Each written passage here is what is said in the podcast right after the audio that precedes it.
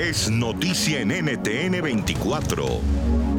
Hola, soy Gustavo Alegretti y hoy en Club de Prensa con Marín Jiménez desde Berlín, en Alemania, y con Jorge Hurtado desde Managua, en Nicaragua, analizamos la respuesta que está teniendo el gobierno de Daniel Ortega a la crisis del coronavirus.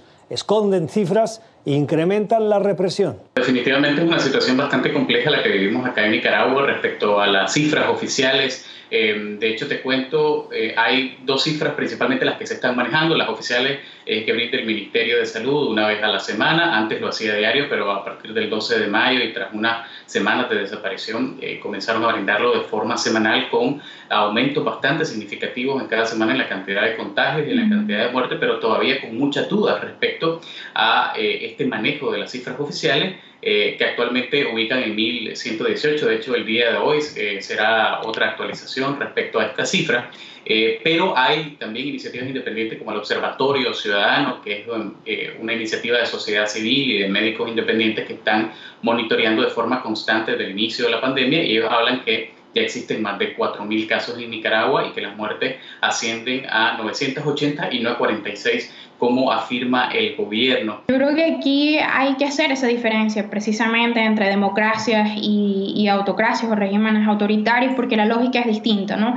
Mientras presidente Trump, como conversábamos, está pendiente de su reelección, le interesa entonces tener un manejo más o menos eficiente de la crisis y salir eh, fortalecido de esta, mientras que la lógica en un régimen autoritario pues es la supervivencia y el control em, social, pero también control político. Yo agregaría que también lo importante para los eh, autócratas hoy en día es que no se genere una revuelta dentro de sus propias filas, ¿no?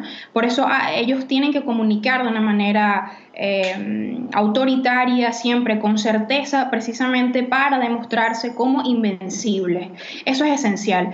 Si el, autócrata se, se, presenta como una persona débil o que no tiene bajo control a sus propias filas o a la sociedad, pues puede precisamente crear una chispa para la movilización, un poco como lo mencionaba Jorge, ¿no? El descontento social y económico está en Nicaragua, hemos visto una represión en los últimos años incremental, por tanto, muchísimas razones para la movilización social. Esta fue parte de la conversación que usted pudo escuchar en el programa Club de Prensa, que se emite cada día de lunes a viernes a las nueve y media de la mañana, hora de Ciudad de México y Quito, diez y media hora de la costa este de Estados Unidos en NTN 24.